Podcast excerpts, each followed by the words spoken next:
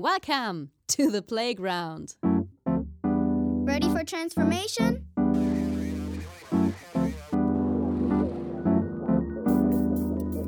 Modcast, the Masters of Transformation podcast. Who says that doesn't work? And here is your host, Ingo Stoll. Hallo und herzlich willkommen zu einer neuen Ausgabe des Modcast des Masters of Transformation Podcast. Ich bin Ingo Stoll und ich freue mich sehr, dass ihr wieder dabei seid. Denn heute geht es um die unheimliche Macht der Emotionen. Wie sie unsere Entscheidungen beeinflussen, wie sie unser Leben steuern und wie wir sie als neue Ressource für uns entdecken können. Mein Gast dazu ist der Arzt, Top Executive Coach, Unternehmer und Querdenker der Psychotherapie, Dr. Christian Peter Dox. Und ich verspreche euch in dieser Folge eine sehr spannende Reise in ein vertrautes und doch auch irgendwie unbekanntes Reich der Emotionen. Viel Spaß.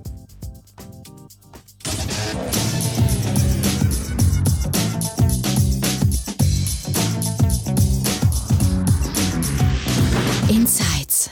Mein heutiger Gast ist Dr. Peter Dox. Erstmal, ich darf Peter sagen, schön, dass du dir die Zeit genommen hast. Danke, nehme ich mir gerne. Und ähm, ja, du hast gestern hier auf dem, auf dem Retreat schon dein Seminar gegeben mit äh, sehr interessierten, engagierten Teilnehmern. Da geht es, oder ging es um das Thema emotionale Kompetenz und durch Selbstreflexion Ja, und eben wie, die, wie das da Grundlagen schafft eigentlich für gute Entscheidungen. ja. Und ähm, ja, das, was dich immer begleitet und was man auch zu dir sehen kann, ist das Thema Gefühle. Dazu gibt es auch ein Buch von dir, nämlich Gefühle sind keine Krankheit, das du vor zwei Jahren geschrieben hast. Und das haben wir uns heute mal so ein bisschen als Arbeitstitel genommen für, für unseren Austausch. Und ja, wer dich nicht kennt, mag es ja vielleicht den einen oder anderen noch geben. Wir lernen dich sicherlich sehr viel besser kennen im Laufe des, des Podcasts hier. Du bist ja, Facharzt, du bist Mediziner, du bist Chefarzt gewesen, ähm, Leiter eben, klinischer Leiter von diversen Kliniken, die sich vor allen Dingen mit dem Thema Burnout und Depressionen beschäftigt haben. Unter anderem der Max-Grundig-Klinik, die ja vielleicht kennen. Hey, ja, hier räumt jetzt einer nebenbei das Geschirr ab. Jawohl. So, du bist aber in deiner Rolle eben auch Unternehmer, weil du selber eben eine Klinik auch gegründet hast. Du berätst als Coach viele, die in Entscheidungspositionen als Führungskräfte unterwegs sind, Psychotherapeut, Psychiater, also sehr, sehr viele Rollen und Facetten deines Lebens und seit zwei Monaten bist du, wie man deiner Website entnehmen kann, offiziell im Ruhestand. Ja? ja, das war so gedacht zumindest. Aber da ich ja nun äh, ein Fachmann bin, weiß ich, dass man sich nicht, äh, wenn man in den Ruhestand geht, äh, direkt so, sozusagen von der narzisstischen Zufuhr nehmen soll und gucken muss, dass man seine Anerkennung noch irgendwo weiter herkriegt, wenn man vorher so aktiv war, wie ich war. Und deswegen mache ich das schrittweise. Und was ich jetzt mache, ist, ich, ich coache noch zwei Tage im Monat. da habe ich halt noch meine Manager oder Vorstands, nur auf Vorstandsebene. Und zwei Tage im Monat arbeite ich noch unentgeltlich, indem ich äh, dann einfach arme Patienten, die sozusagen durchtherapiert sind und schwierig sind und die keiner mehr nehmen will, dass ich die dann umsonst behandle. Und Mhm. äh, das ist sozusagen der Ausgleich zu den anderen. Und einen Vortrag mache ich noch jeden Monat. Aber das ist Mhm. natürlich im Vergleich zu dem, was ich früher getan habe, sehr wenig. Aber ich weiß, ich darf, ich habe das bei vielen Patienten gesehen, wenn die lange beruflich erfolgreich waren und die gehen schlagartig vom Netz, dann, dann dekompensiert die ganze Persönlichkeit. Mhm. Das vermeide ich. Ja, also walk the talk in dem Fall auch bei dir. Ich meine, du Ja. hast dich sehr, sehr intensiv in deinem beruflichen Leben, aber auch ähm, in deiner ganzen Biografie eben mit vielen Menschen auseinandergesetzt, ähm, familiär und dann später eben auch in, in, in, der, in den Behandlungen, aber natürlich auch unglaublich viel mit dir selbst. Und Gefühle sind keine Krankheit, als ich das so gelesen habe und auch ein bisschen mal so in der Vorbereitung auf die Sendung geschaut habe, zu welchen Themen ähm, du häufig so kommst, dann ja, ich sag mal, in der, in der kurzen medialen Darstellung, sagen wir mal so bei so einer Anne-Will-Sendung oder Mhm. ähm, ähnlichen Themen, dann bist du häufig ja in einer Expertenrolle unterwegs gewesen, eben gerade bei der, bei der Therapie von Depressionen oder, Ja. oder Burnout so. Und ich habe dich immer so wahrgenommen als jemand, der dazu eine ziemlich klare Position bezieht und zwar eine, die vielleicht nicht unbedingt die übliche ist und nicht Das die übliche ist, ja. Fachmeinung. Das ist sicher nicht Mainstream. Ich bin auch in den, in den Fachkreisen ziemlich umstritten und auch teilweise unbeliebt, weil ich halt sehr offen anspreche, dass ich von bestimmten Methoden nichts halte, zum Beispiel von der Psychoanalyse und das auch sehr klar begründe. Und ich auch nichts davon halte, lange Verweildauern in Kliniken zu machen, nur um Geld zu machen. Und ähm, das auch sehr offen anspreche und eben auch es für falsch halte, dass wir ständig die Leute krank reden Mhm. und Befindlichkeitsstörungen als Krankheiten bezeichnen und äh, dadurch den Menschen auch wirklich schaden. Und was mich besonders nachdenklich macht, ist eben, dass wir mit, mit Patienten, die halt wirklich leichte Störungen haben, ständig Therapieplätze blockieren und dadurch die Patienten, die wirklich Hilfe brauchen, keinen Therapieplatz kriegen. Was mich obendrein noch stört, ist, dass gerade private Patienten deutlich längere Verweildauern haben und deutliche Behandlungsdauern haben, was ja kein Wunder ist. Sie sind halt nicht kränker, aber sie zahlen besser. Und ähm, ich bin eben ein ganz vehementer Verfechter davon, dass ich sage, es ist in der Psychotherapie nicht die Methode entscheidend, sondern die Beziehung zum Therapeuten. Und wenn Mhm. die Beziehung zum Therapeuten nicht stimmt, dann bringt die ganze Therapie nichts. Und deswegen muss jeder, der Psychotherapie macht, schauen, dass er halt eine gute therapeutische Beziehung hat. Das Dumme ist, dass das viele Forschungen inzwischen auch zeigen, aber keiner setzt es um. Und ich habe es halt seit Anbeginn, als ich meine erste Klinik geleitet habe, 1990, haben wir direkt schon freie Therapeutenwahl gemacht. Und ähm, das ist natürlich in der Szene aufgestoßen, weil auch durch die freie Therapeutenwahl wir die Verweildauer natürlich exzellent verkürzen konnten. Weil Mhm. wenn du Vertrauen hast zum Therapeuten, geht alles viel besser. Währenddem die anderen, zum Beispiel die Analytiker, dann immer von Widerstand sprechen, dann muss man erstmal zehn Wochen am Widerstand arbeiten. Und es ist halt einfach so, manchmal stimmt die Chemie, manchmal stimmt sie nicht, das muss man nicht kompliziert machen. Und ich bin halt auch der Auffassung, dass ähm, Psychotherapie das Leben vereinfachen soll und nicht verkomplizieren soll. Und ich sehe halt viele Kollegen, die ständig in der Vergangenheit graben und sich nur auf Defizite konzentrieren, dass die die Menschen kranker machen, als, als sie vorher waren. Und deswegen ähm, ist Psychotherapie auch nicht immer die Lösung aller Probleme. Im Gegenteil, es kann auch eine Gefahr darstellen. Und ähm, ich bin halt ein sehr überzeugter Therapeut davon, dass es nicht viel bringt, ewig über das Warum nachzudenken. Und viele meinen, das sei ja sehr wichtig. Mir ist es völlig egal, warum jemand geworden ist, wie er ist. Entscheidend ist, er ist heute, wie er ist. Und er muss damit leben. Und das ist meine Aufgabe als Therapeut, mit ihm Möglichkeiten für die Zukunft zu entwickeln, wie er damit umgehen kann, was er verändern kann. Und ich habe in meinen ganzen über 34 Jahren äh, ärztlicher Erfahrung nie einen Patienten gesehen, der besser wurde dadurch, dass wir ihm immer noch ein paar Traumata eingeredet haben. Sondern Mhm. im Gegenteil. Oft ist es auch wichtig, dass die Vergangenheit hinter sich zu lassen oder fast immer ist es wichtig und deswegen heißt es ja auch Vergangenheit, weil sie vergangen ist. Mhm. Und sie will nicht wieder, und die Hirnforschung zeigt das auch, dass es nicht gut ist, immer wieder in alten Wunden zu rühren, weil wir damit die alten Hirnareale triggern, in denen die schlechten Erfahrungen gespeichert sind. Mhm. Ähm, ja, ich glaube, das fasst schon mal ganz gut Ja, äh, so deine, deine, deinen Standpunkt erstmal zusammen. Ich würde gerne mal dieses Thema, äh, du hast Hirnforschung gerade angesprochen, ähm, dieses Thema Gefühle und Emotionen, was ja eine der Zugänge und eine der Faktoren sind, die uns als Menschen äh, beeinflussen, Die uns als Menschen ausmachen. ausmachen. Ja. Ähm, und wir das natürlich auch, wir reden ständig von Emotionen, von Mhm. Gefühlen, jeder hat das. Und trotzdem scheint das so eine, ja, so ein Kosmos zu sein, in dem relativ wenig Wissen ähm, darüber besteht, was das eigentlich ist und wie das funktioniert. Und ähm, ich würde dich gerne mal einladen, vielleicht ein bisschen aus deiner Expertise mal zu, ja, zu, zu sagen, was, was Gefühle ja, Mhm. aus deiner Richtung eigentlich sind. Also was ist das, Mhm. was das, was sich da so anfühlt, gut oder, oder schlecht? Gut oder schlecht anfühlt. Ganz besonders schlimm ist, dass wir noch von negativen und positiven Gefühlen reden, weil das gibt es nicht. Alle Gefühle sind für mich positiv und das macht den Menschen aus. Und Gefühle entstehen, wie wir wissen, halt einfach in einer bestimmten Hirnregion, die man äh, limbisches System nennt. Und äh, was die Hirnforschung eben sehr schön zeigt, und das ist natürlich äh, für Psychiater ein, ein wunderbares äh, Ergebnis, dass die Gefühle Chef im Kopf sind. Das heißt, nicht das Denken entscheidet im Leben, sondern dein Gefühl entscheidet im Leben. Und du kannst viel besser fühlen als denken. Nur das Dumme ist, dass uns von Kindheit an Gefühle abtrainiert werden. Und wir kaum noch in der Lage sind, Gefühle nach, wahrzunehmen. Und deswegen, wir haben alle Gefühle, aber wir reden nicht drüber. Und wir nehmen sie oft auch gar nicht mehr wahr. Wir rasen durchs Leben und die Seele kommt nicht hinterher, heißt es so schön. Und wenn du Gefühle wahrnehmen willst, musst du dir Zeit nehmen.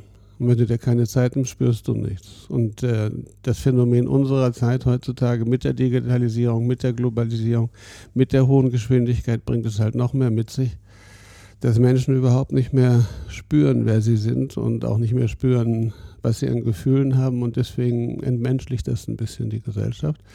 Das ist der eine Teil. Der andere Teil ist, dass es auch der absolute Weg ins Burnout ist. Mhm. Wenn ich halt ständig nur durch die Gegend jage, mich reizüberflute und äh, meinem Hirn keine Zeit mehr gönne, überhaupt mal wieder zu sich zu kommen. Deswegen brauchen wir auch mehr die, die Stille. Wir haben meiner Ansicht nach eine. Äh, ein Schweizer Architekt hat das so schön gesagt. Er hat gesagt, ähm, der Fluch des Mittelalters war der Gestank und der Fluch der Gegenwart ist der Lärm. Mhm. Und das finde ich sehr richtig, weil du nirgendwo mehr hinkommen kannst, wo du nicht irgendwie irgendwelchen Lärmquellen ausgesetzt bist. Selbst wenn du am, am Meer sitzt in einem schönen Restaurant, dann dudelt dann noch irgendwas und du kannst das Meerrauschen noch nicht mehr hören. Und also wichtig ist, dass wir uns Zeit nehmen müssen für Gefühle und dass wir aber auch wieder lernen müssen, Gefühle auch zu akzeptieren. Zum Beispiel solche Gefühle wie Trauer. Die sind nicht negativ, die sind durchaus. Nur wer unten ist, kennt oben. Und traurig sein ist ein sehr intensives Gefühl, genauso wie die Liebe. Nur irgendwann haben wir angefangen, das negativ zu besetzen. Oder auch Angst mhm. ist ein sehr intensives, gutes Gefühl und bewahrt uns auch vor Unsinn. Aber manchmal verhindert es eben auch, dass wir noch Lebensfunktionen aus oder bestimmte Funktionen ausüben können und dann muss man sie vielleicht sogar behandeln. Aber zunächst einmal muss man diese ganzen Gefühle, die wir so negativ besetzen, aus der schmutzigen Ecke rausbringen. Mhm. Und umso weniger du Angst hast vor einem Gefühl, desto mehr oder desto weniger, also desto weniger beherrscht es dich. Umso mehr ich äh, sage, ich will meine Angst weghaben, desto ängstlicher werde ich. Und wenn ich halt sage, ich will meine Traurigkeit weghaben, desto trauriger werde ich. Und so entstehen zum Beispiel Depressionen. Mhm. Du hast gerade so schön gesagt, ähm, auch zum, zum Anfang, dass Gefühle auch im Kopf entstehen und ja. auch im Kopf äh, ja natürlich ihre Wirkung entfalten. Ja. Und woher kommt das eigentlich, dass wir das so, dass wir so ein Bild im Kopf haben, dass ja der Kopf das rationale Zentrum ist und da regiert der Verstand und äh, manchmal auch die Vernunft vielleicht, ja, ja so und alles andere an Gefühlen, ja, das ich fühle mal irgendwas auf der Haut, vielleicht irgendwo anders, ja. also nach dem Motto eigentlich fühlen im Kopf. Hm, also ja. diese Trennung zwischen, zwischen Verstand und, und Emotion. Ja, die ist ja noch schlimmer. Wir trennen ja noch zwischen Gefühl, Verstand und Körper. Und das rührt noch aus der Zeit, wo wir nicht wussten, dass die Gefühle im Gehirn entstehen und das Gehirn ist ja ein Teil des Körpers. Also auch Psychosomatik, muss man sagen, hat sich eigentlich vom Begriff her aufgelöst. Weil alles ist Körper und die Gefühle entstehen halt im, in diesem Hirnteil, dem man limbisches System, also mit ihren Kernen, mit den Basalkernen, mit dem der Mandelkern ist so einer, der relativ bekannt ist, aber viele andere Zentren auch. Und äh, wir haben uns halt lange auch in der Forschung immer nur auf das Großhirn konzentriert, weil mhm. wir natürlich auch lieber denken als fühlen. Denken ist viel einfacher als fühlen. Denken geht viel schneller als fühlen. Und äh, wir haben uns immer gedacht, die Seele ist irgendwie outgesourced. Und das ist sie eben nicht. Sie ist Teil und sie ist sogar der Mittelpunkt des Gehirns. Und das wird uns immer deutlicher.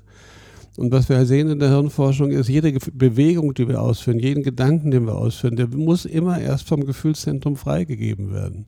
Und deswegen ist äh, der, die Idee der, des freien Willens der, der, eine Illusion. Ja, sondern wir haben keinen freien Willen. Wir wissen aus der Hirnforschung, alles ist sozusagen schon im limbischen System, im Erfahrungsgedächtnis und Handlungsgedächtnis determiniert und du führst eigentlich nur das aus, was, was die dir vorgeben. Und wenn du was anderes machen willst, dann blockieren die die Bewegung.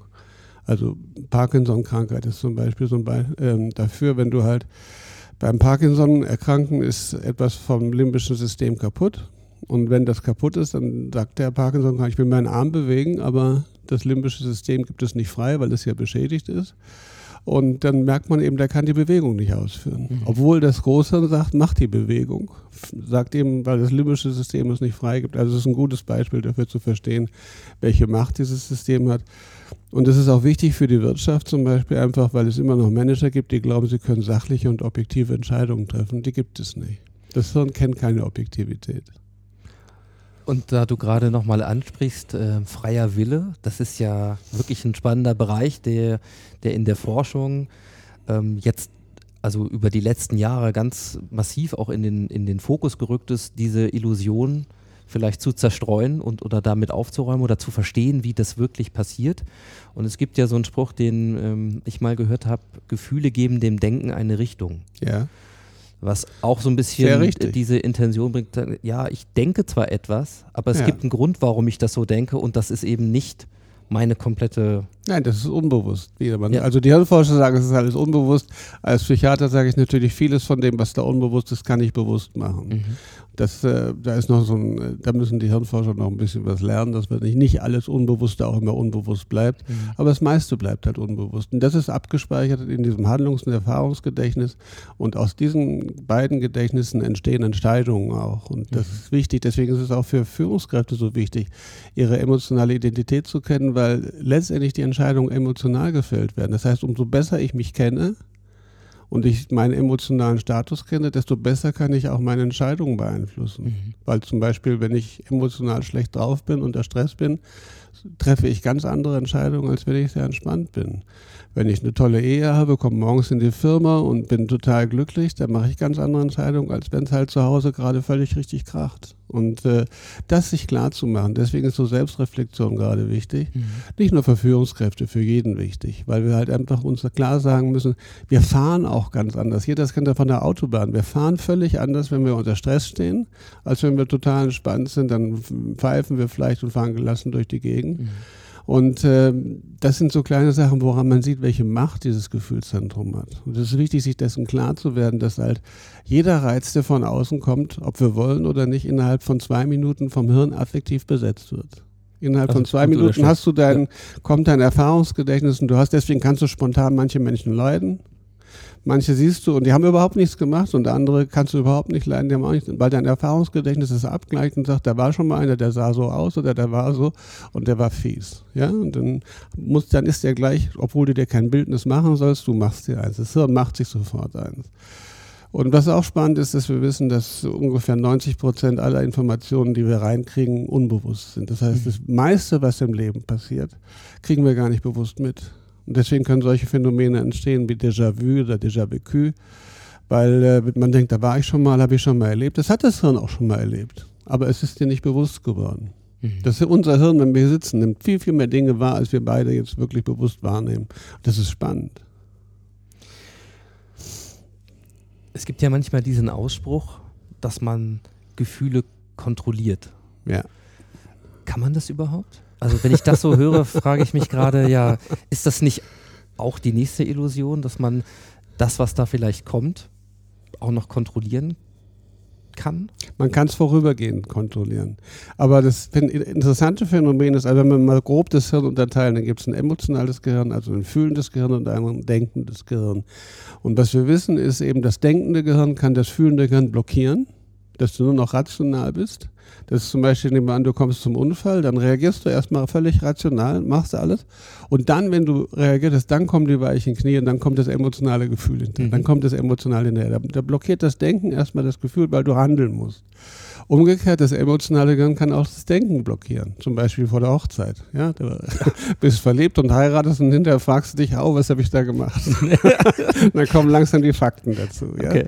Oder wir haben das damals bei Tsunami-Patienten gesehen. Als sie kamen, die konnten sich noch nicht mal in die Badewanne setzen. Jede kleine Welle war für die total, ähm, also eine große Gefahr. Und dann nach zehn Tagen kam langsam das rationale Gehirn dazu und dann konnte an wieder unterscheiden, das ist die Welle in der Badewanne und das war die große Welle, die die Katastrophe gemacht hat. Und das merken wir ja auch im Leben immer. Wenn du liebst, ja, dann, dann bist du unvernünftig. Aber grundsätzlich kann man sagen, es gibt im, in dem Teil des Gehirns, der vorne über der Stirn liegt, das sogenannte Frontalhirn, da ist eigentlich sozusagen die Zentrale, die dich immer wieder kontrollieren kann, ein bisschen, aber das kann es ein bisschen ausgleichen. Aber man sieht, dass wir Deutschen sind frontal mehr übersteuert als zum Beispiel Italiener. Mhm. Oder Südländer lassen ihre Gefühle viel mehr raus und das ist auch übrigens viel gesünder. Wir sind teilweise eben, also das ist die Frage, wie unsere Kindheit war. Und wenn wir halt in der Kindheit auf Vernunft verschaltet werden, wenn wir sozusagen schwäbisch aufwachsen, dann, äh, dann steuert uns auch später mehr die Vernunft. Und wenn wir halt in der Kindheit ein sehr emotionales Elternhaus haben, dann, dann sind wir mehr in der Emotion drin. Und die, deswegen sind die Südländer eben auch ganz anders als wir. Und das ist auch der Grund, warum es in südlichen Ländern kaum psychosomatische Kliniken gibt. Mhm. Du hast vorhin von emotionaler Identität gesprochen. Ja. Ich habe so, wenn ich das höre, die, die Vorstellung, dass das noch ein bisschen mehr ist, als mir über meinen aktuellen emotionalen Status gewahr zu sein. Ja. Also ich kann merken, dass ich gestresst bin, also ne, Ja. das Herz schlägt, irgendwie leicht schweißige Hände, sonst irgendwas vielleicht. Ja. Aber das muss ja vielleicht noch nicht unbedingt die Identität sein, oder? Was, Ja, das was- Problem was ist, die emotionale Identität geht uns häufig im Laufe, das ist halt meine Arbeit mit Managern die ganze Zeit, geht uns häufig im Berufsleben verloren und fast alle definieren sich über berufliche Identität. Gestern beim Workshop habe ich allen verboten, dass sie den ganzen Tag nicht über ihren Beruf reden dürfen und dass ich froh wäre, wenn der Workshop zu Ende geht und ich weiß nicht, was die machen Ja. Ist nicht gelungen. In der Mittagspause haben sie wieder angefangen und dann weiß man das. Das heißt, die meisten definieren sich heutzutage immer über ihren Beruf. Und das Schreckliche ist, früher gab es das noch, dass Menschen gesagt haben, privat bin ich ganz anders. Mhm. Ja, aber das hat sich verloren und die meisten sind heute nur noch der Beruf und wenn man auf ein Fest geht, dann heißt es der Herr sowieso, das ist der Geschäftsführer von oder sonst was oder ich mache immer gern so einen kleinen Gag, wenn ich in Vorträgen vorgestellt werde, werde ich auch mal vorgestellt mit meinen ganzen Titeln, was ich gemacht habe, welche Forschung und äh, dass ich einen Lehrauftrag hatte in Ulm und solche Geschichten und dann sage ich immer, fange ich den Vortrag an und sage immer, das bin ich nicht Mhm. ja, sondern das ist mein Beruf. Ich bin Peter und dann definiere ich mich anders.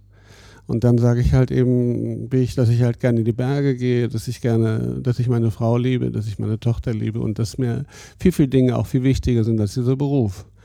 Und deswegen ist es äh, das Schlimme, dass wir da immer mehr über die Leistung definieren, führt dazu, dass wir unsere emotionale Identität, nämlich das, was wir als fühlende Menschen sind, welche Sehnsüchte wir haben, welche Bedürfnisse wir haben, dass wir das gar nicht mehr wahrnehmen.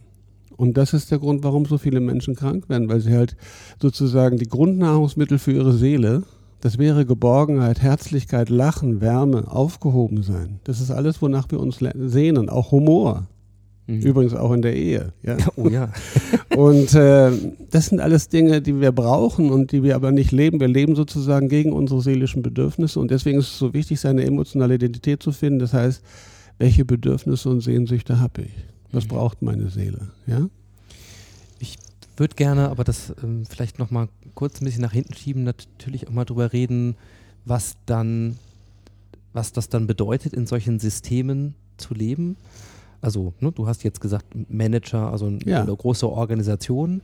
Bevor ähm, wir das aber vielleicht ein bisschen explorieren, bleibe ich tatsächlich noch mal beim, bei uns selbst. Ja. ja. So in der Rolle. Und du hast gesagt, wir, wir nehmen unsere Gefühle ganz häufig nicht mehr wahr. Und das hat auch was damit zu tun, dass sie uns äh, von Kindesbeinen an quasi abtrainiert wurden. Ja. So, jetzt, ähm, du bist ja auch jemand, der sehr offen mit der eigenen Biografie äh, Mhm. umgeht. Und heute, ich habe das auch erleben dürfen, weil wir ähm, durch Zufall heute in dem Seminar in der gleichen Gruppe war und eben mal so eine Vorstellungsrunde Ja. gemacht haben, ohne ähm, was bin ich, sondern Mhm. wer bin ich. Ähm, und du gehst ja mit deiner Biografie auch sehr offen um. Ja. Heute hast du dazu einen Zugang? Ja, zu Ja. deiner emotionalen Identität und das hat nichts damit zu tun, dass du eine fachliche Ausbildung hast als Therapeut und das ganze Wissen darüber, Ja. sondern du musstest dir das mit Sicherheit ja auch erarbeiten. Nee, es hat schon was Ja. damit zu tun, dass ich über 30 Jahre Therapeut bin, weil ich, ich habe in meinem Leben ungefähr 20.000, 30.000 Patienten gesehen. Und vielleicht von denen, sagen wir mal, 10.000 selbst behandelt. Und immer wenn du mit Patienten in Kontakt bist, immer wenn ich auch im Coaching bin, selbst da reflektiere ich mein Leben. Ich kann nicht, ich mache viel Paartherapie. Jeder Paartherapie reflektiere ich meine Partnerschaft. Das heißt, das ist ein Vorteil und Nachteil meines Berufes. Deswegen haben wir auch so viel Scheidungen. Wir können es schlecht belügen. Immer wenn du dich wirklich auf Therapie einlässt, dann bist du immer, wenn du beim Patienten bist oder beim Klienten bist, guckst du automatisch, wie machst du das denn? Ich kann nicht dem Klienten, einem Patienten sagen, schreiben Sie doch mal einen Liebesbrief an Ihre Frau, dann denke ich, wann hast denn du deinen letzten geschrieben, ja? Mhm. Oder wie gehen Sie mit Ihrer Frau um, wie zeigen Sie Liebe? Dann überlege ich, wie zeige ich denn Liebe?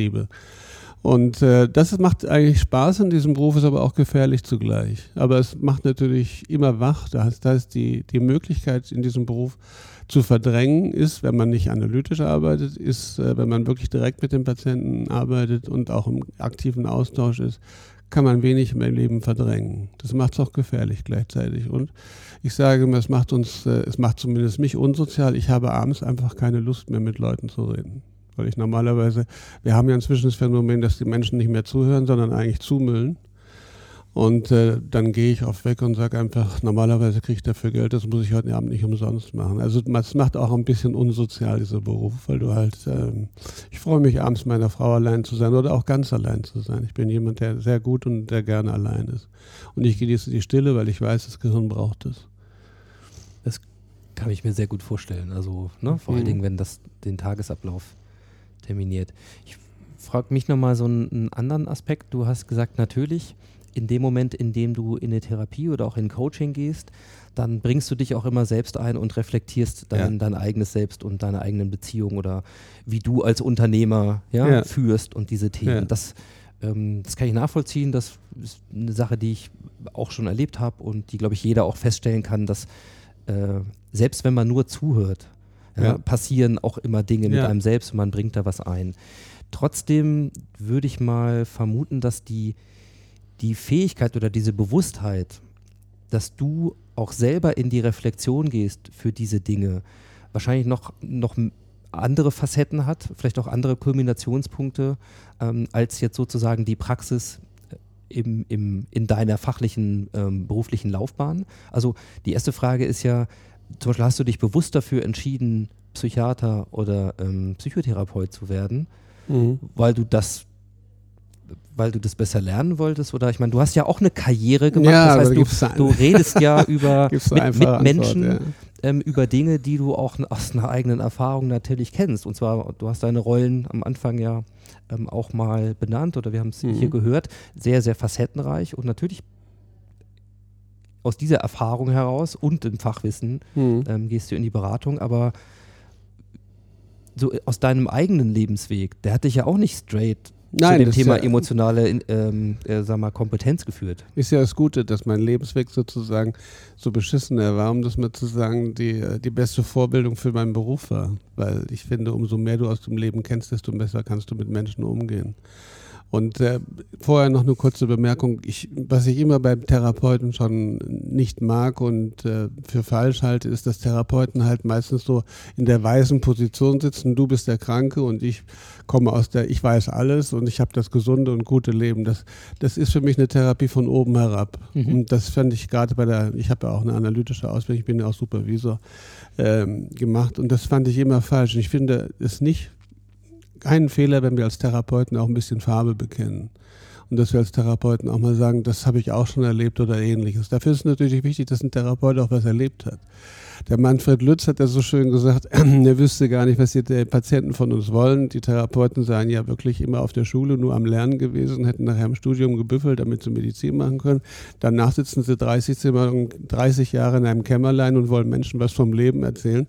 Das sind die Falschen. Und Watzlawick hat ja auch gesagt, wenn du ein echtes Problem hast, dann geh zu deinem Friseur oder zu deinem Barkeeper, der versteht mehr davon deswegen äh, ist mein großer Vorteil, den ich einfach erlebe, ich komme nicht aus dem Lehrbuch, ich komme aus dem Leben. Hm. Und das ist meine Biografie, dass ich halt, äh, mein Vater hatte ähm, die erste psychosomatische Klinik in, in Westdeutschland aufgemacht. Das war 1950, da sprach noch keiner, das war noch lange vor der Kehlklinik, heute sagt man immer die Heidelberger.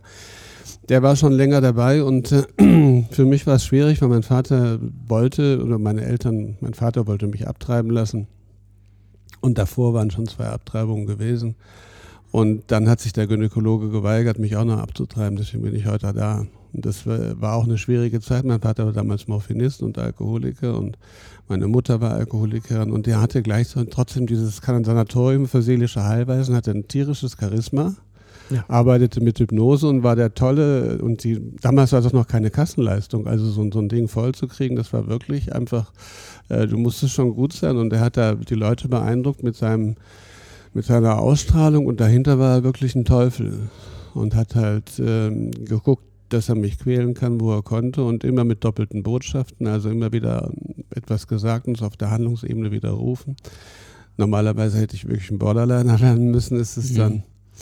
Er hat dann immer wieder zu mir gesagt, ich sei der laufende Mutterkuchen, das richtige Kind hätte man weggeschmissen. Das ist auch nicht so was, was das Selbstvertrauen so unbedingt aufbaut. Und ähm, ganz schlimm wurde es dann nachher so ab meinem fünften Lebensjahr, wo er dann immer angefangen hat, mich nachts zu wecken und zu verprügeln. Ich wusste nie, wann er mich verprügelt. Aber er hat das über vier Jahre, fünf Jahre getan und mit neun Jahren, also Ende meinem neunten Lebensjahr, bin ich dann abgehauen von zu Hause und habe halt in Hannover in der Eilenriede, das ist ein hm. Stadtwald in der Eilenriede mit Obdachlosen gelebt und bin dann nach einer Woche mit neun Jahren von der Polizei aufgegriffen worden und dann übers Jugendamt ähm, in ein Heim für schwer erziehbare Kinder gekommen.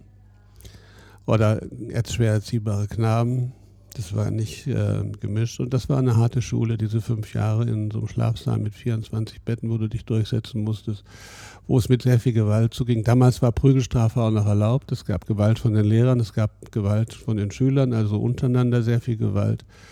Ähm, und dann kam für mich eben so eine glückliche Fügung, dass ich ein Sozialstipendium bekam auf so einem Edelinternat also auf einem, auf einem guten, sehr guten Internat. Und das war für mich wie, also ich kam aus dem Keller und kam mit einem ans Licht. Ja. Da gab es Vertrauenslehrer, es gab keine Gewalt, es gab Verständnis und, und die Mitschüler schenkten mir Kleidung und äh, mein Vater hat mir nichts gekauft. Ich bin zum Beispiel in der Schule, äh, in den ersten vier Schulklassen äh, bin ich immer, ich hatte keine Schuhe. Und dann gab es eine Putzfrau in der Klinik, die hat ihre Schuhe tagsüber nicht gebraucht. Dann bin ich mit den Schuhen von der Putzfrau in die Schule gegangen. Das war natürlich nicht gerade was, um da den coolen Eindruck zu machen. Also nee. da hat man nicht. Ähm, da habe ich auch lernen müssen, dass man mit, mit, äh, mit Frauenschuhen auch sich durchsetzen kann. Ja. Und dann dieses Internat, was dann wirklich so die Sonne war, wo, wo mir die Menschen geholfen haben. Und dann bin ich mit Internat nochmal abgestürzt und hatte da eine, Liebesbeziehung und dann ist die fremdgegangen mit meinem besten Freund, so wie man das in Romanen liest immer. Das hat mich dann völlig aus der Bahn geworfen, dann bin ich nochmal rauschgiftsüchtig geworden, war dann heroinsüchtig auch. Und immer wieder waren in entscheidenden Momenten irgendwelche, also dieses Wunder, warum ich da von dem Heim aufs Internat kam, weiß ich heute noch nicht, wem ich das zu verdanken habe. Und ähm, dann auch im Internat waren immer zur richtigen Zeit auf die richtigen Menschen zu stellen. Das hat mich dann gerettet. Und als ich dann da in den letzten drei Monate noch in der Heroinsucht war, das war ein halbes Jahr vom Abitur. Es war mhm. schlecht, um so Abitur zu machen. Hab mich dann ein Schülervater mitgenommen nach Korsika und dann hat er mich in seine Kellerwohnung einquartiert und eingeschlossen. Da habe ich einen kalten Entzug gemacht. Das ist nicht, äh, das ist nicht lustig, aber das ist etwas, was zum Beispiel später, wenn ich auf der Suchstation gearbeitet habe, die Leute haben mich ernst genommen, weil die mhm. wussten, der weiß, wovon, der, der weiß, wovon er redet, ja. Und ich habe dann auch schon angefangen in, in dem Internat. Das, ja, das, Schlimme ist ja im Internat immer, wenn alle in den Ferien nach Hause fahren. Ja. Und du stehst dann da, ja. Und dann habe ich halt die letzten, also in der 11., 12., 13. Klasse schon, weil alle irgendwie nach Frankreich in Urlaub gefahren sind, bin ich halt ins Sauerland gefahren, habe da Müll, Müllabfuhr gemacht und habe mir Geld verdient, einfach sechs Wochen lang.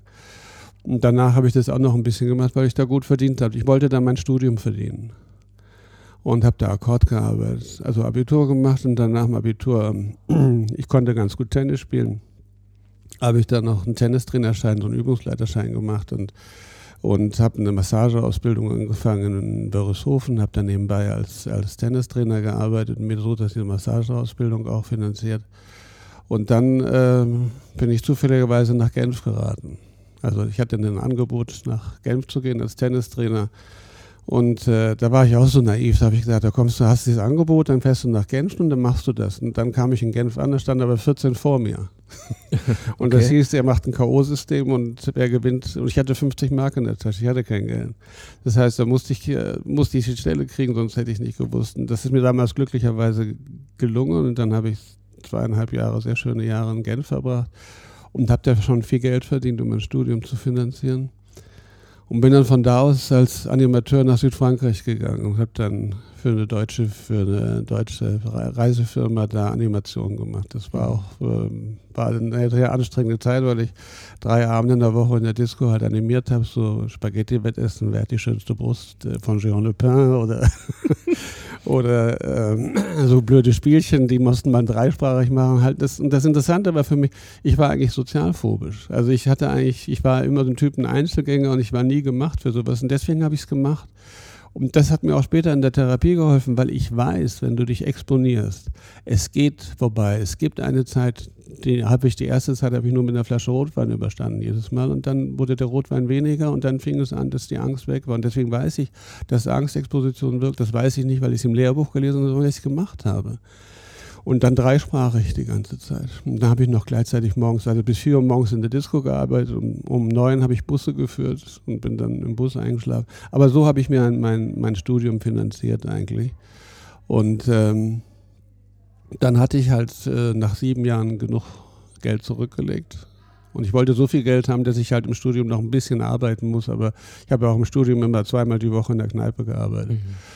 Und dann habe ich das Studium durchgezogen und dann ähm, in verschiedenen Kliniken meine Facharztausbildung gemacht, lange auf den geschlossenen Stationen gearbeitet und ähm, dann gab es nochmal so eine Szene mit meinem Vater, die steht auch in meinem Buch, deswegen kann ich sie erzählen. Ich hatte meinen Vater jahrzehntelang nicht gesehen, da rief irgendwann an und sagte, ob der, er hatte ja zwei Kliniken inzwischen, ob ich die übernehmen wollte. Und dann äh, habe ich zeitlang überlegt, habe gedacht, na gut, dann machst du das irgendwie. Das ist ja schon Vielleicht ist es doch sowas wie eine Familientradition, vielleicht gibt es noch eine späte Versöhnung. Man glaubt ja immer, das ist das Irre, auch äh, wenn es immer schief geht, man, diese Vatersehnsucht begleitet einen immer. Und dann äh, bin ich hingegangen und dann ähm, hatte meine Frau damals, meine damalige Frau, die hatte ihre Praxis aufgegeben in Heidelberg, so lange hat er gewartet. Und dann sagt er mir nach sechs Monaten, ja, übrigens mit der Übernahme, das war so gemeint, du kannst die kaufen. Und dann sagt er mir einen Kaufpreis, der 500.000 Mark höher lag, als er es auf dem Markt angeboten hatte. Und da bin ich dann sehr schnell abgehauen, bin in den Süden nach, in der Nähe von Ravensburg. Habe da eine kleine Klinik übernommen, die ähm, Privatklinik, da hatte sich der Chef gerade erschossen. Und ähm, da war ein Patient und 30 Betten. Und da ist es mir dann gelungen, diese Klinik innerhalb von zwei, drei Jahren voll zu machen und gut zu führen. Und dann wurde die verkauft. Und dann habe ich gesagt, das wird für andere und machst das Ganze eigentlich selber machen und habe dann einen Unternehmer gefunden, der äh, ein wunderschönes Hotel hat, ein Vier-Sterne-Hotel und äh, dann haben wir uns zusammengetan und er hat dieses ganze Geschäftliche gemacht. Ich habe mein Konzept reingebracht und ich bin damals dann zum Kassen gefahren und habe gesagt, hey, ich habe ein Konzept, da kann man die Verweildauer kürzen, man kann ganz anders behandeln, gegenwarts- und lösungsorientiert und so weiter. Das muss doch was für euch sein. Und da habe ich gemerkt, was Lobby ist. Mhm. Ja, da bin ich gegen Mauern gelaufen. Und äh, das war eine Katastrophe damals. Äh, wir hatten Geld aufgenommen, wir hatten Ärzte eingestellt und das hieß aus München, wir kriegen kein einziges Bett. Ja, wo du wirklich denkst, du, du kannst dich eigentlich erschießen. Und dann habe ich gekämpft. Dann war es halt wirklich so, dass ich halt geguckt habe, dass ich irgendwie einen Termin kriege bei der Gesundheitsministerin. Damals war Frau Stamm in München, die Staatssekretärin. Und den habe ich dann gekriegt irgendwann, weil ich so genervt habe. Und dann hat sie äh, gesagt, äh, dann kam ich rein, hat sie gesagt, sie haben 20 Minuten Zeit, um mich zu überzeugen. Und äh, dann habe ich geredet, was das Zeug hielt. Mhm. Und dann habe ich sie irgendwie überzeugt. Und dann hat sie den Kassen ein Signal gegeben, dass sie das unterstützenwert findet, um zu schauen, was da ist. Naja, und es waren alle dagegen. Also nicht nur die Kassen waren dagegen, es war die Gemeinde dagegen, die wollten keine Psychos haben in der, in, im Dorf. Und äh, es war unheimlich schwer, es aufzumachen. Und diese Zeit äh, werde ich nie vergessen, wo du in so, einem, in so einem Haus sitzt und wartest, dass mal ein Patient kommt. Mhm. Ja? Und äh, dann auch die ganzen Zulassungen kriegen musst. Inzwischen ist es alles Geschichte. Inzwischen sind daraus zwei Kliniken entstanden mit 160 Betten, ein gesetzliches Krankenhaus und ein privates Krankenhaus. Läuft wunderbar. Ich bin draußen, der Unternehmer macht es alleine weiter. Also sein Sohn macht es weiter und es ist eine wunderbare Klinik geworden mit einem Jahr Wartezeit leider. Aber mit natürlich, wir haben inzwischen nachgewiesen, weil wir immer eine Begleitung hatten durch die Forschungsstelle für Psychotherapie in Heidelberg, haben wir uns immer kontrollieren lassen und haben gezeigt, was halt ist. Und das war natürlich auch für meine Fachkollegen. Ich, damals, als wir angefangen haben, war die Verweildauer zwischen 60 und 90 Tagen. Und ich habe die Verweildauer auf 35 Tage runtergebracht mit besseren Effekten oder gleich guten Effekten wie andere Kliniken. Und das eben dokumentiert durch eine unabhängige Qualitätssicherung. Da war nicht dran zu rütteln. Gut, nun wissen wir ja, dass Fakten nicht immer den Ausschlag geben, äh, gerade auch dieser Tage. Aber Ja. also erstmal vielen Dank, dass du ähm, die Geschichte auch hier nochmal geteilt hast. Ich glaube, das ist ja, das ist jetzt mal so in Kurzform, ja, Ja, ein, ein, Kurzform, ein ja. Leben, ähm, aber es gibt auf jeden Fall ein Bild, ja, auch ein. Bild, wo man sagen kann, also das Thema Kampf wirklich existenziell, ja. ist irgendwas, was dich immer begleitet hat und wenn du neben dem, was du dir dann erarbeitet hast und auch was du geschafft hast, heute natürlich, und ich wechsle mal wieder in die Rolle sozusagen als, äh, als Mhm. Coach oder als Therapeut, dann eben auf Leute triffst, die eben in ähnlichen Situationen stecken, wo du eben sagst, naja, aus deiner Lebensschule heraus, ja, plus der Fachkompetenz wird dann therapiert und die Beziehung ist so wahnsinnig wichtig. Ja. Dann mache ich jetzt mal den Schritt ins, äh, ins Management, weil wir häufig ja Situationen haben, wo wir in dem sozialen System Unternehmung, Organisation ähnliche Dinge erleben, so als Spiegel auch von Gesellschaft und dann natürlich auch von Erziehung und, Ja. und Normen und Werten, wo es, du hast schon gesagt, im Grunde um Entmenschlichung geht. Also wir werden reduziert auf die Funktion, Ja. die Rolle X. Wir sollen funktionieren. Also ne, jetzt kommt das nächste Meeting, wieder Präsentation und die Frage, wie es mir geht. Ne? Also ist unwichtig. ist völlig unwichtig. Ich muss funktionieren Ja. und das machen wir und wir dehnen die Zeiträume aus. Wir entgrenzen Arbeit ins Private über die ständige Erreichbarkeit und diese Themen.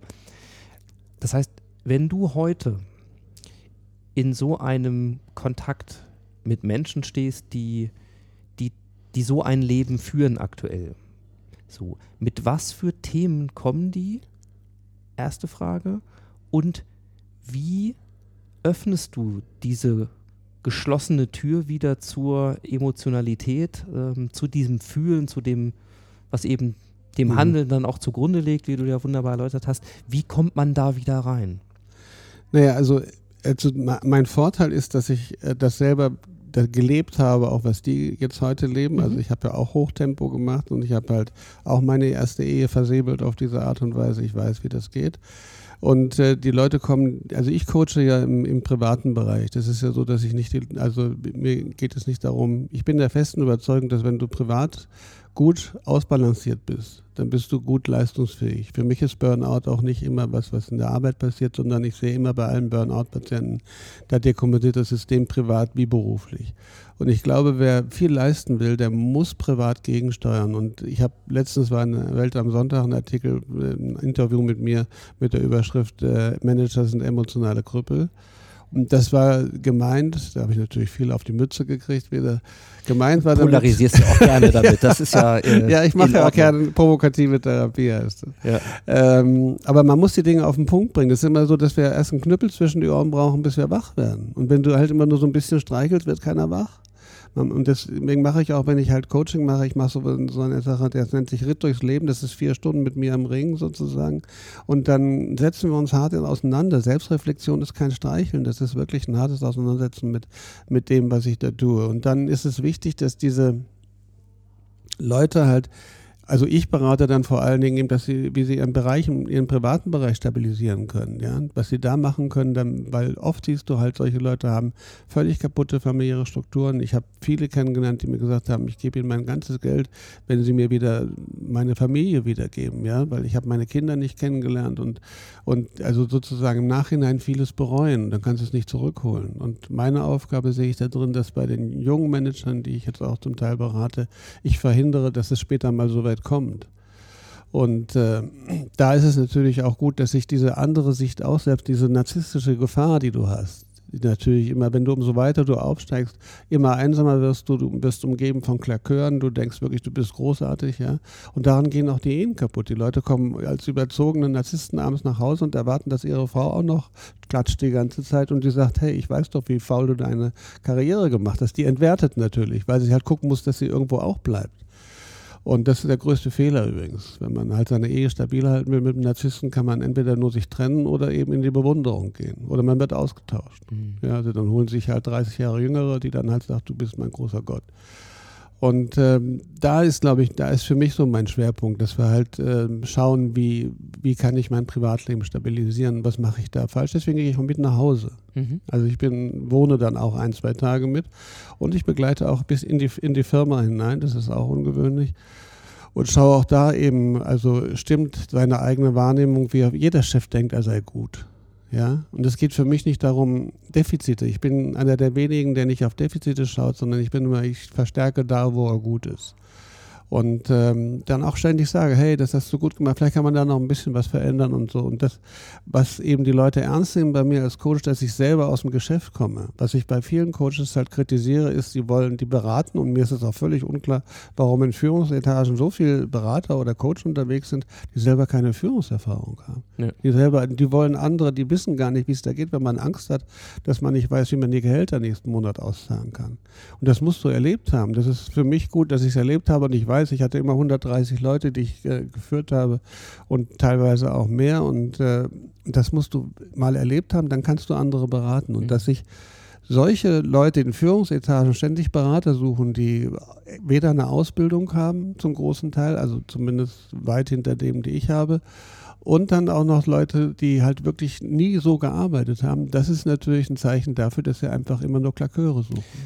Ich, wollte gerade sagen, das ist ja, Ja. unbewusster Selbstschutz. Ja, Ja, natürlich. weil da, da wird sich dann Ja, wahrscheinlich und der ist auch ab, abhängig von dem, Vor Ja. von dem Auftrag. Genau. Du darfst nie einen Coach nehmen, der abhängig von dir ist, weil der redet dir nach dem Mund.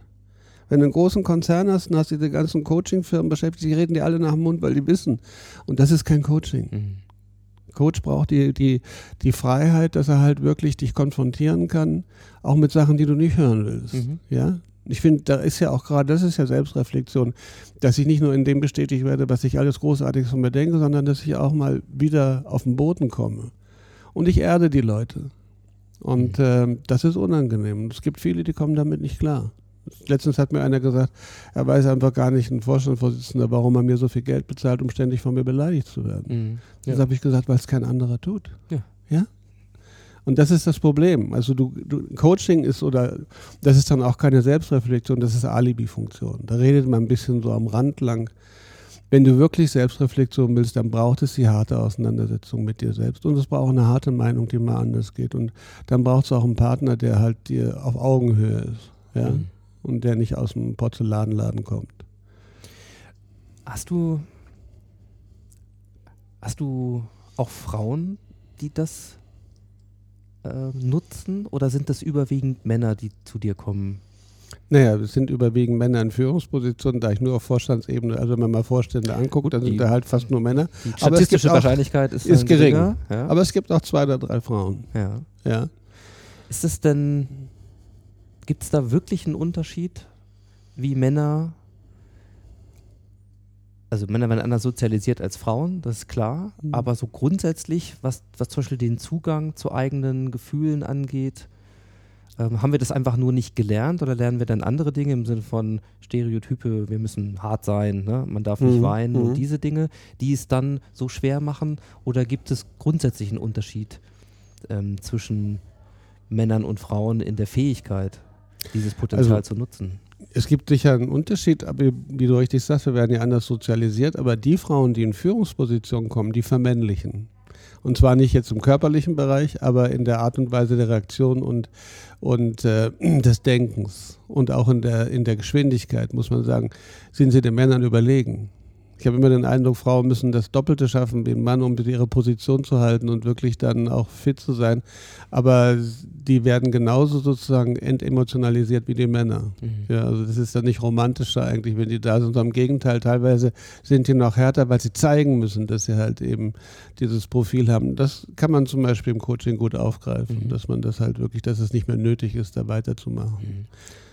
Und du hast äh, junge ähm, Führungskräfte, Manager angesprochen. Ja. Ähm, jetzt gibt es diese, ja, ich sag mal, Klassifizierung der Generation, Generation Y, Ja, XZ ja. und so weiter. Kann man so stehen, wie man will. Aber was ist, du hast gesagt, du möchtest gerne in, in, ja, in Beratung von jungen Menschen dafür sorgen, dass sie vielleicht gewisse Dinge gar nicht erst tun. Ja, ähm, oder eben von Erfahrungen profitieren, ähm, die du hast oder so.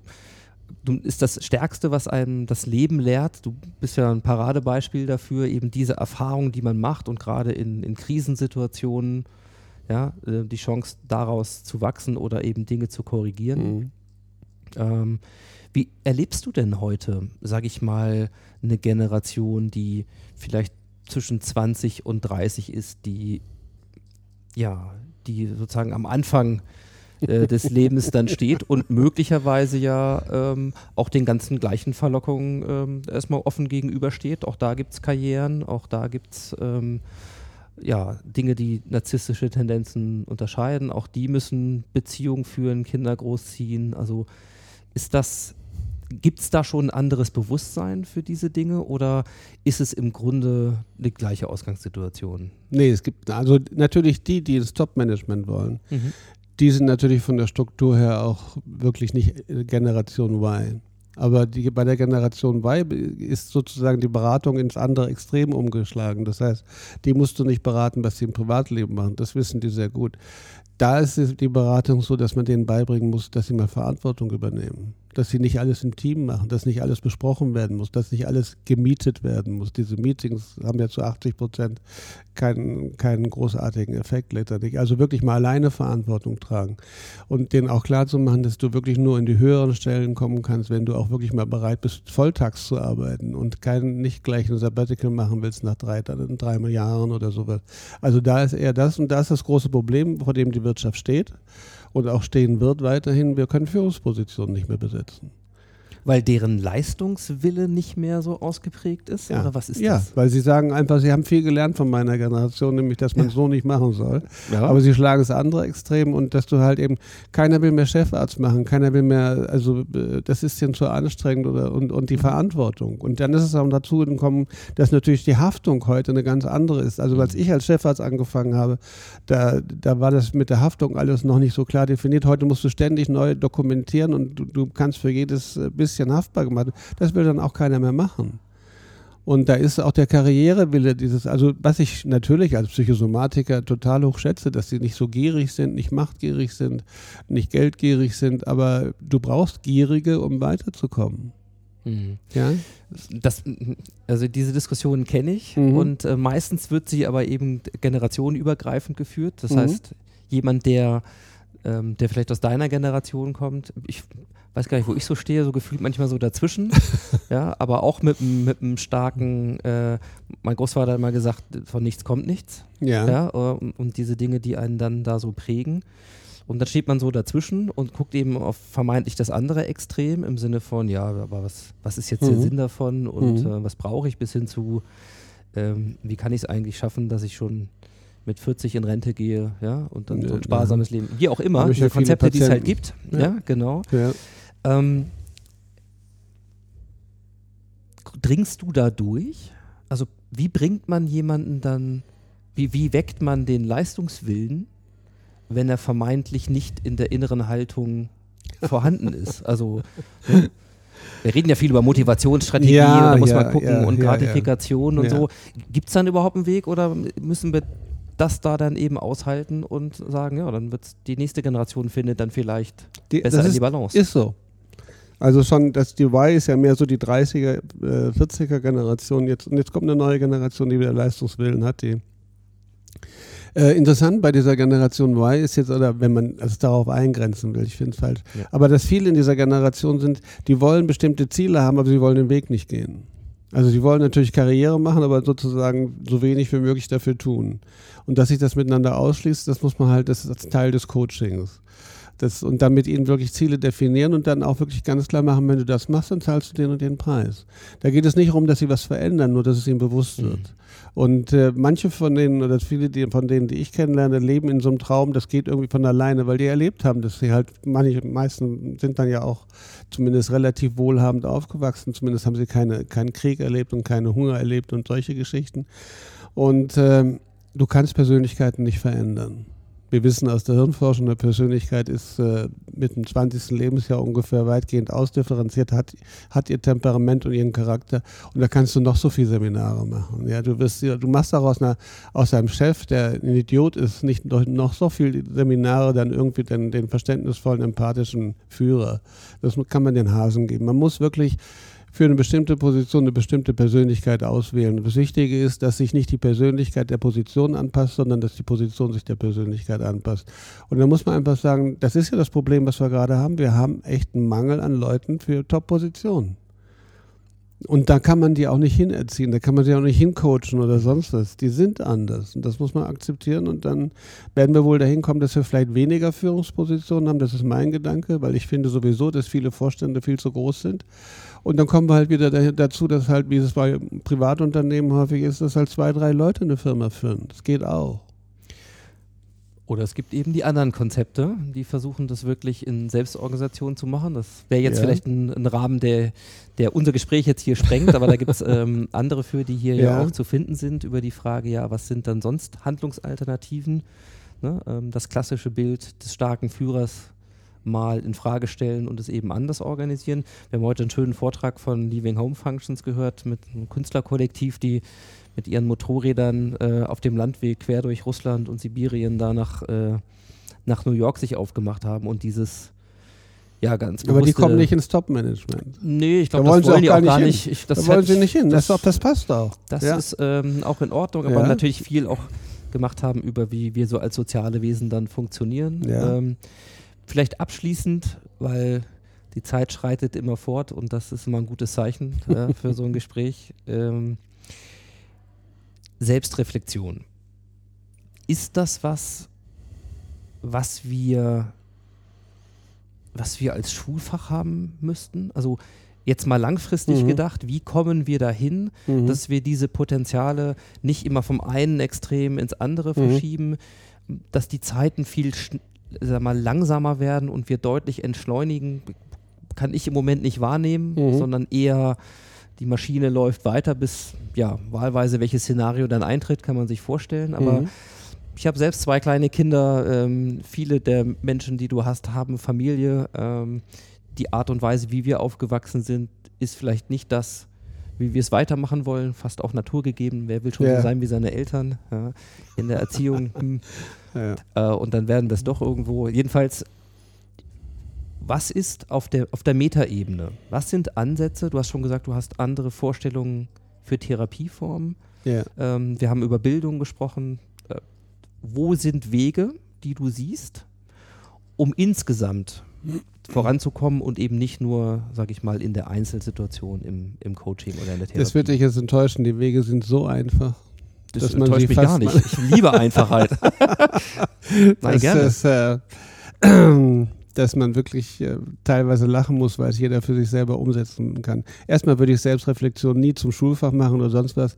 Es kann auch wirklich ins Gegenteil umschlagen und ich kenne viele, die reflektieren ständig nur noch ihr Leben und äh, sitzen da im Yoga-Sitz oder sonst was und, und äh, transzendieren irgendwie äh, in irgendwelche Welten, um sich mit sich selbst zu beschalten. Also innere Achtsamkeit kann man auch äh, in die Perversion übertreiben.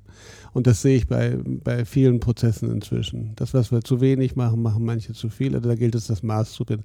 Ich finde, wenn man sich zwischendurch mal mit sich auseinandersetzt, dann ist das gut, aber ich brauche auch viel Zeit, um Dinge zu verdrängen. Wenn wir nicht verdrängen würden, könnten wir in dieser Welt nicht leben. Wenn du nicht verdrängst, was gerade mit Flüchtlingen in Syrien oder sonst wo passiert, dann, dann könntest du nicht mehr lachen. Ja? Also brauchen wir die Verdrängung und wenn wir ständig reflektieren, dann können wir nicht verdrängen. Was wir machen müssen, um, um in dieser Welt der, der Reizüberflutung gesund zu bleiben, ist so einfach, dass man es fast gar nicht, wir müssen wirklich anfangen, unsere, wir müssen die Stille suchen wieder. Wir müssen ähm, wieder lernen, aus dem Fenster zu gucken.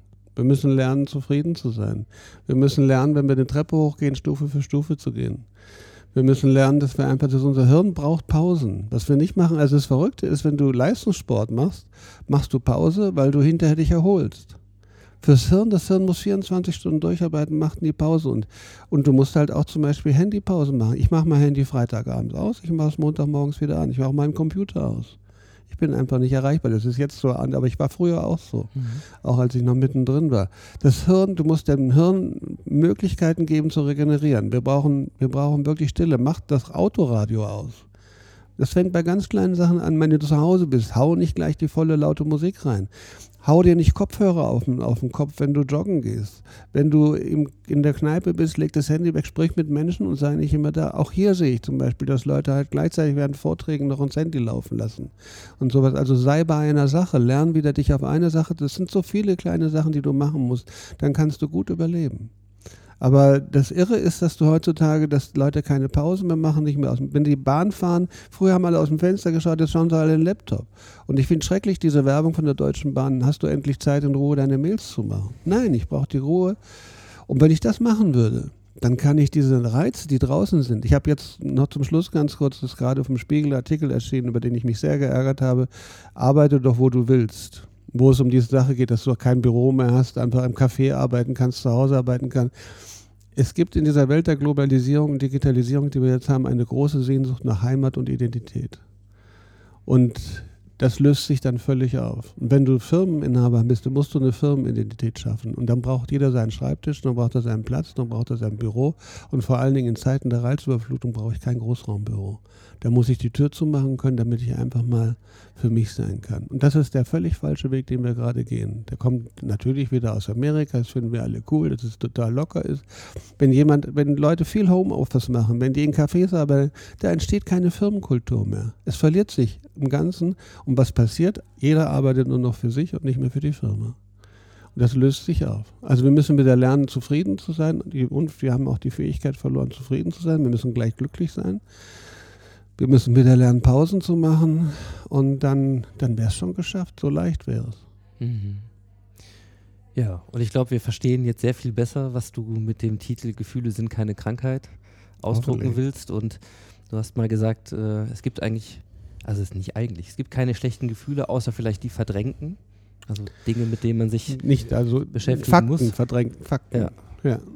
Und ähm, ja, und du hast gerade glaube ich, nochmal sehr eindrucksvoll gesagt, wie, wie du den Weg siehst, Ja. wie du ihn auch für dich gehst. Ja. Und wie alles in deinem Leben probierst du es selber aus, bevor du es anderen vielleicht als Ratschlag mitgibst. Ähm, das schätzen wir sehr. Das ist das, was ich mit Erfahrungswissen meine und was Hm.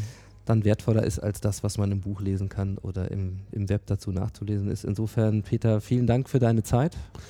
Bitte gerne, Ingo, und vielen Dank für die Einladung. Und zum Schluss, wenn ich an dir dranbleiben möchte, Ja. oder mit dir in Dialog treten möchte. Ähm, ich glaube, du hast noch eine Website. Ist das auch der Anlaufpunkt oder bist ja sonst eher zum, zum non-digitalen, zur non-digitalen Variante übergegangen? So wie, ja, wie findet man den Weg zu dir, wenn man möchte? Also ich lebe versteckt in den Bergen und aber auch nicht ganz versteckt am See, am Bodensee.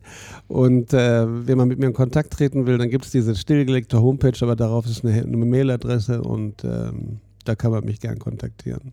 Super. Also, Ja. wer sich dazu berufen fühlt, äh, bitte gerne. Ansonsten das ein oder andere Buch, da kann man deine Gedanken noch ein bisschen nachvollziehen. Und Es kommt auch ein neues Buch dieses Jahr. Das äh, habe ich fast vermutet. Wie gesagt, du hast ja schon gesagt, der Übergang läuft, äh, läuft gestaffelt. Läuft ja. Ja. Ähm, und ähm, ja, diese und weitere Hinweise findet ihr auch in den Shownotes und auch eine weitere Möglichkeit, dich mal im Seminar zu erleben hier an der Open Mind Academy dann äh, in diesem Jahr. Insofern vielen, vielen Dank. Bitte. Sehr schön.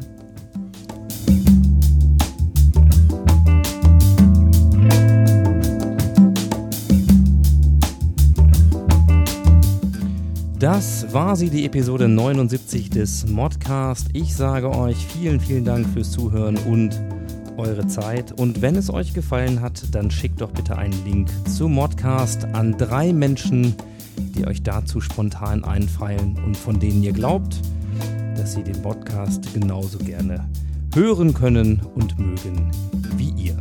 Ja.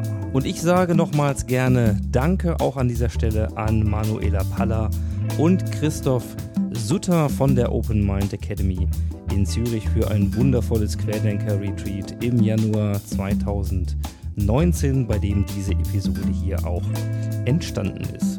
Und zwei weitere, die noch nicht live sind, gibt es dann noch in diesem Zyklus.